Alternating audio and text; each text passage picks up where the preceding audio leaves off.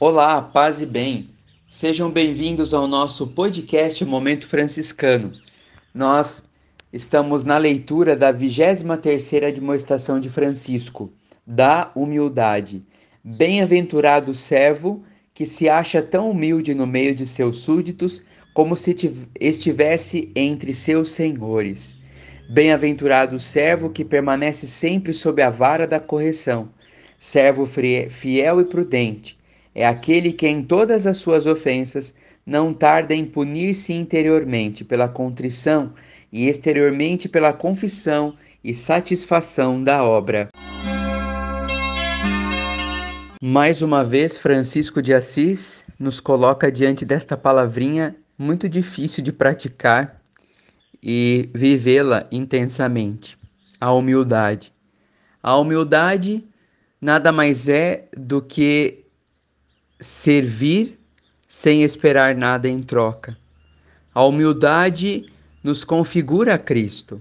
A humildade nos torna mais livres, mais verdadeiros, seja conosco mesmo e com as pessoas que convivem com todos. E como é bom estar diante de alguém que é humilde. Como é prazeroso estar diante de alguém que não nos pune, não alguém que é orgulhoso, prepotente, arrogante, mas de alguém que te deixa à vontade, te deixa livre. Isso é uma pessoa verdadeiramente humilde.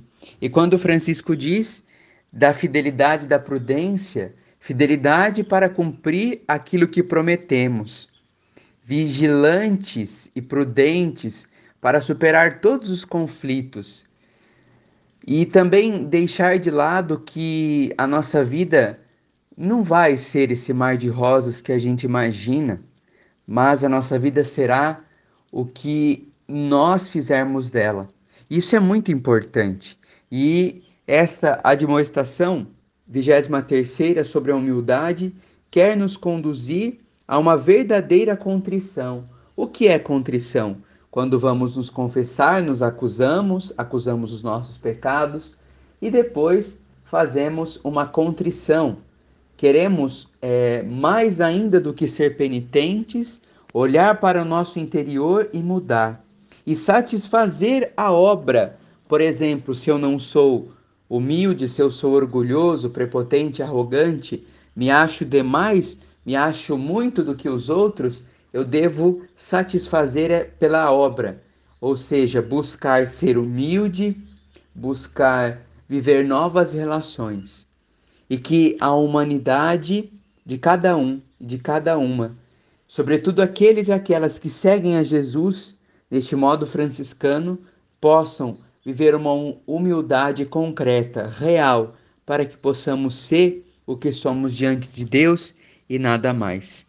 Desejo a você, meu irmão, minha irmã, muita paz e muito bem.